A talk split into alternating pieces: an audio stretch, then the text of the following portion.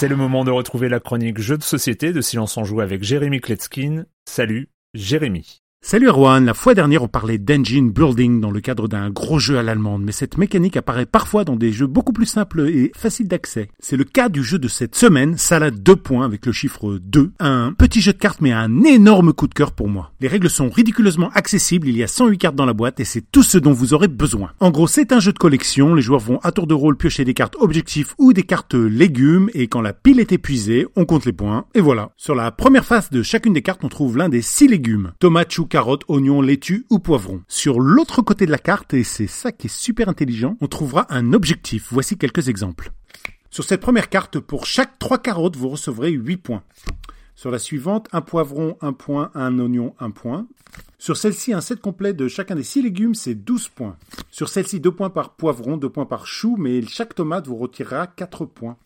Ou encore celle-ci, celui qui aura le plus de choux à la fin de la partie gagnera 10 points. Voilà, il y en a 108 comme ça, vous avez compris l'idée. Au début de la partie, on divise les cartes en 3, on pose les piles du côté objectif, et donc de chacune d'entre elles, on va dévoiler deux cartes légumes, 6 légumes en tout, donc disponibles dans le marché. À leur tour, les joueurs vont choisir de piocher une carte objectif ou deux cartes légumes du marché. Et s'ils choisissent des cartes légumes, on les remplacera par la première carte objectif qu'on retournera à la place dans le marché, afin que le prochain joueur ait toujours le choix entre 6 légumes. Et puis voilà, voilà, c'est tout. Vous avez toutes les règles, elles tiennent en une page. Salade de points est un jeu très très accessible. Hein. Il a l'air très enfantin comme ça, mais pas du tout. Hein. Les adultes vont kiffer, au moins autant que les enfants, qui vont eux devoir faire des petits calculs. Et c'est toujours très bien de faire calculer les enfants. Et puis il y a toujours des, des retournements, un peu de chance forcément. On tombe sur un objectif qui correspond à toutes les cartes qu'on a commencé à collectionner, ou alors euh, vous vous retrouvez euh, par manque de choix à prendre des cartes dont vous aviez pas du tout envie. Ça vous pète votre stratégie. Mais dans les grandes lignes, il n'y a pas grand chose de négatif dans ce jeu. On fait des points, voilà, on fait des points. Il fallait bien trois auteurs pour ce jeu, donc Molly Johnson, Robert Méloin et Sean Stankiewicz, de 2 à 6 joueurs à partir de,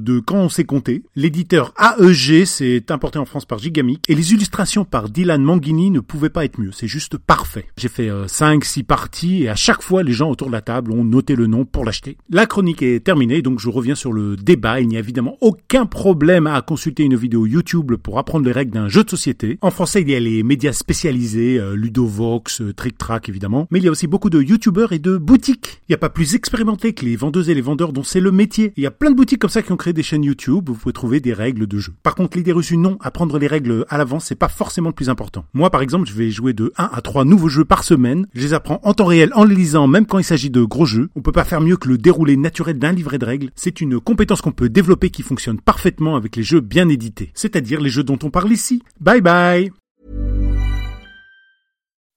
When you make decisions for your company, you look for the no-brainers. If you have a lot of mailing to do, stamps.com is the ultimate no-brainer. Use the stamps.com mobile app to mail everything you need to keep your business running with up to 89% off USPS and UPS. Make the same no-brainer decision as over 1 million other businesses with stamps.com. Use code PROGRAM for a special offer. That's stamps.com, code PROGRAM.